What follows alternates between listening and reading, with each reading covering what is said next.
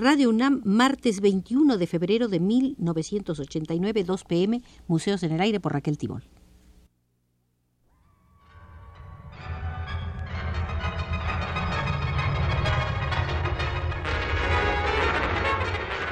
Radio UNAM presenta Museos en el Aire.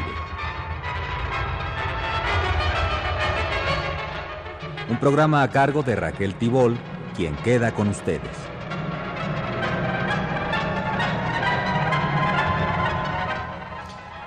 Tercera visita al Museo del Libro de Arte. Hemos decidido hacer esta serie de visitas para celebrar los 15 años de la aparición del importantísimo libro América Latina en sus artes, que bajo la coordinación de Damián Bayón se editó por siglo XXI en México, encargado por la UNESCO. Hemos venido revisando un importante ensayo que dentro de este libro colectivo realizó la crítica de arte de Cuba Adelaida de Juan.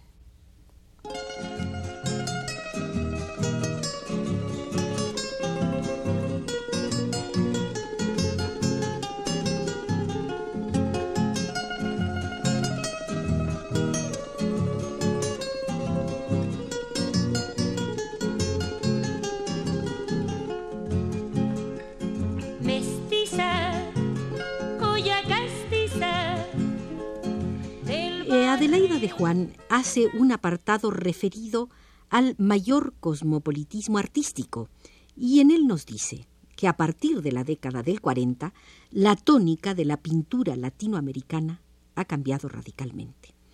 Pierde en esfuerzo de apertura, ingenua si se quiere, lo que va ganando en habilidad y situación internacional. Recibe el apoyo de diversas instituciones estatales y privadas. Se crean museos de arte moderno, como el de Río de Janeiro, el de San Pablo, el de Santiago de Chile. Se multiplican los salones y las bienales de las cuales la de San Pablo, iniciada en 1951, acaparará la atención durante años y habrá de ser la de mayor perduración. En realidad se hace patente, paralelo al surgimiento de una nueva generación, que se ha abandonado la idea de que el artista puede y debe ayudar a cambiar la sociedad, reflejo del estado político latinoamericano. Frustradas o neutralizadas las conmociones políticas de las décadas precedentes, los artistas sienten agotadas las posibilidades de una afirmación nacional y responden más bien a los movimientos internacionales de la plástica. Esto, por otra parte, se integra al momento de mayor cosmopolitismo de la pintura occidental. La abstracción, llámese arte concreto, constructivismo, etc., o informalismo, action painting, tachismo, abstracción lírica, es por su esencia misma supranacional. Sus postulados básicos rechazan la alusión figurativa y se remiten no a la reproducción de la apariencia externa de las cosas, sino a la investigación del significado subyacente de la realidad. Este tipo de pintura, con todas sus variantes, dominará la crítica y el mercado de arte hasta bien entrada la década del 50. El predominio de esta corriente facilita la aceptación de obras que provienen de muy diversas fuentes, siempre que se ajusten a este lenguaje, del cual están intencionalmente ausentes las referencias concretas.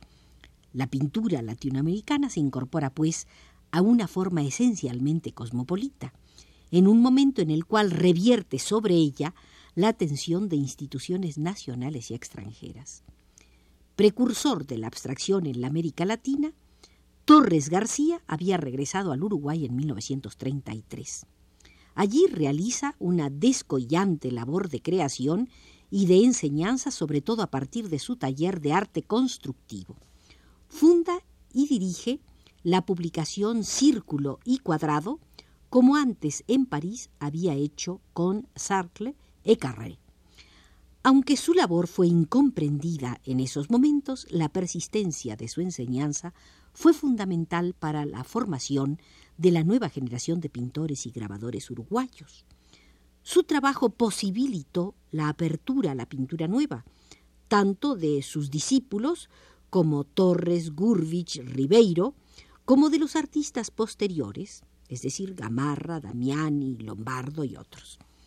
Aunque la pintura y el ejemplo de Torres García se fundamentan en un naturalismo medido, su insistencia en el dominio del oficio y en la preparación técnica ha favorecido el paso hacia la abstracción. Antes que el color y la forma para el artista está lo orgánico de las cosas, su estructura, escribió en Notas sobre Arte en Barcelona, 1913, con respecto a la forma plástica. Ahondando más en el sentido del arte, añadió, Creo, condición indispensable al arte, decía Torres García, la serenidad y la alegría, porque justamente en él, más aún que en la filosofía, podemos encontrar descanso de los combates de la vida, pues nos transporta a un mundo ideal en que todo es armonía y orden, equilibrio y perfección, vale decir, a un mundo del cual está ausente el dolor y en el que encontramos realizados nuestros anhelos más caros. La influencia de Torres García irradió a otros países, especialmente a la Argentina, a Chile y Venezuela, donde sirvió de punto de partida para la elaboración posterior de formas de abstracción geométrica. En la actualidad, artistas como Maldonado, Leparc, Soto, Cruz Diez son la floración máxima de esta tendencia. Un madrigal se idealiza cuando tu sonrisa bajo el arco de San Juan. Cuando tu sonrisa bajo el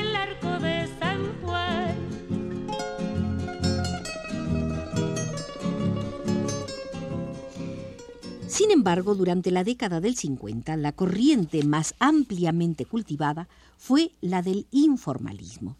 Del grupo de los once que se da a conocer en La Habana en 1953 a pintores mexicanos como Felgueres, Lilia Carrillo, de Mabe y Pizá en Brasil a Gislo en el Perú, recorre esta corriente la América Latina, es una pintura cuyas variantes formales se restringen a determinadas alteraciones técnicas de mayor o menor originalidad.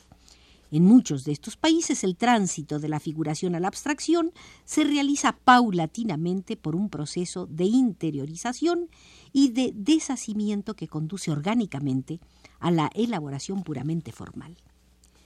En vísperas de la década del 60, una nueva era de cambios sociales y políticos se inicia en la América Latina. A partir del triunfo de la Revolución cubana en 1959, estos cambios conmoverán a la mayor parte de los países de América.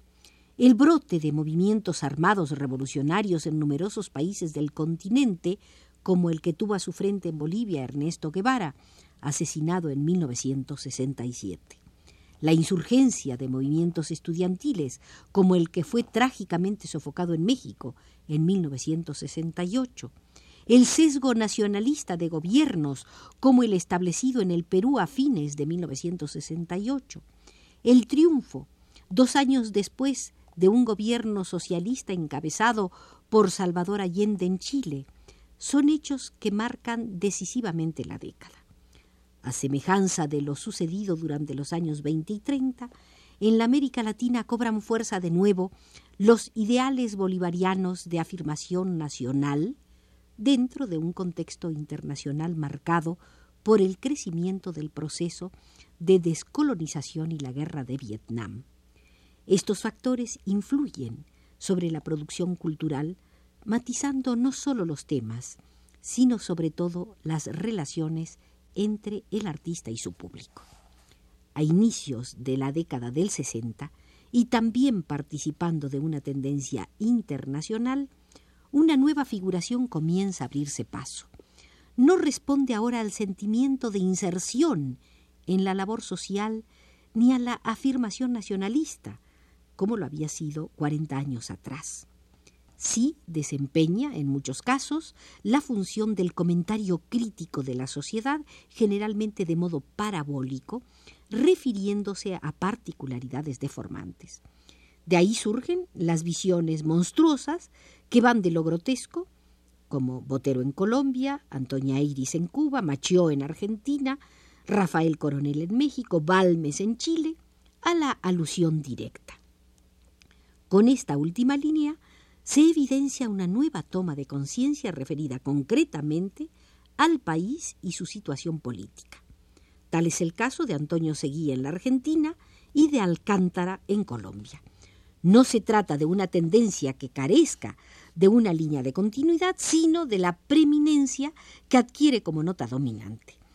En la Argentina, por ejemplo, si bien el grupo Madí, disidente de arte concreto, proclamó en su manifiesto de 1946 que confirma el deseo del hombre de inventar objetos al lado de la humanidad luchando por una sociedad sin clase, artistas como Carlos Alonso y Antonio Berni habían persistido en su pintura de contenido social. Este último, sobre todo, es decir, Berni recorrió varias posibilidades de la pintura social hasta su creación de Juanito Laguna y Ramona Montiel, personajes clave para la exposición de realidades sociales persistentes y duras. En 1959 se funda el movimiento Espartaco, el cual publica un manifiesto titulado Por un arte revolucionario latinoamericano.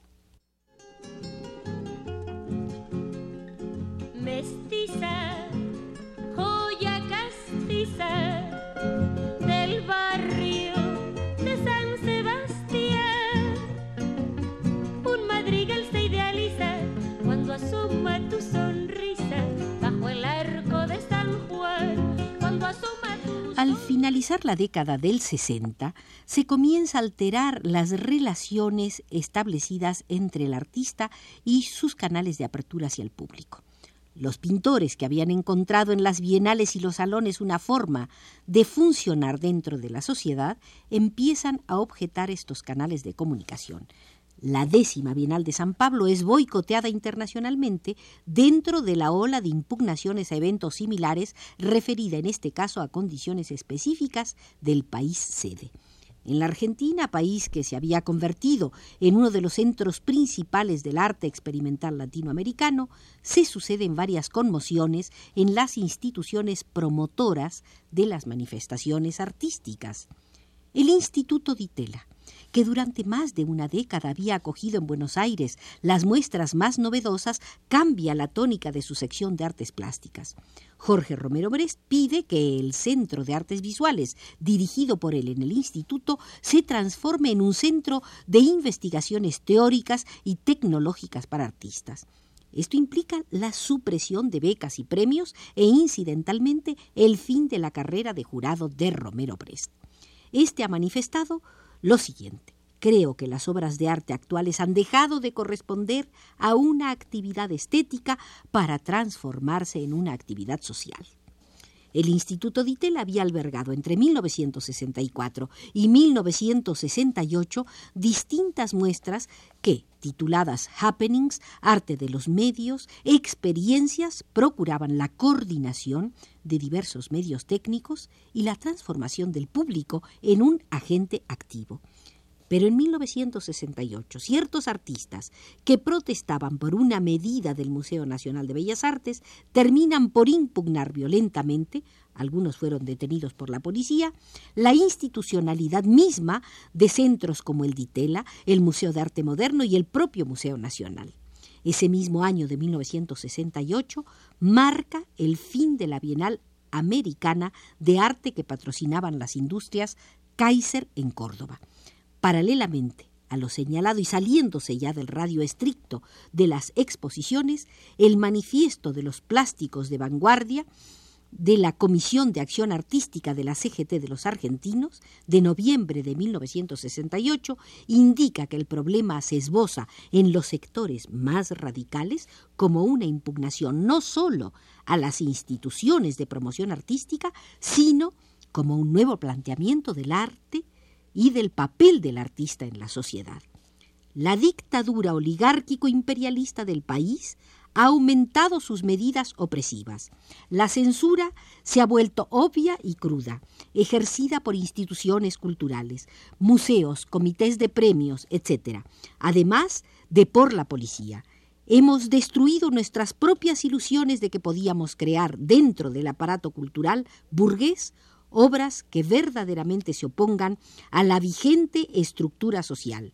Nuestro desarrollo exige ahora un completo replanteo del propósito y de la conducta del artista y del intelectual, una búsqueda de nuevos marcos institucionales, nuevos públicos, nuevos medios y mensajes. Los jardines, las rosas. Con este manifiesto de los plásticos de vanguardia en la Argentina de noviembre de 1968 terminamos la tercera visita al Museo del Libro de Arte. Eh, nos hemos basado en un texto de Adelaida de Juan, la crítica de arte cubana, y nos condujo desde los controles Arturo Carro.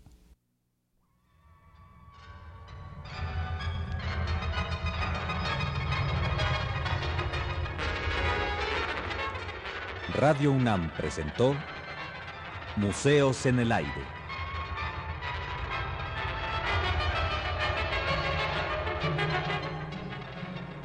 Un programa de Raquel Tibol.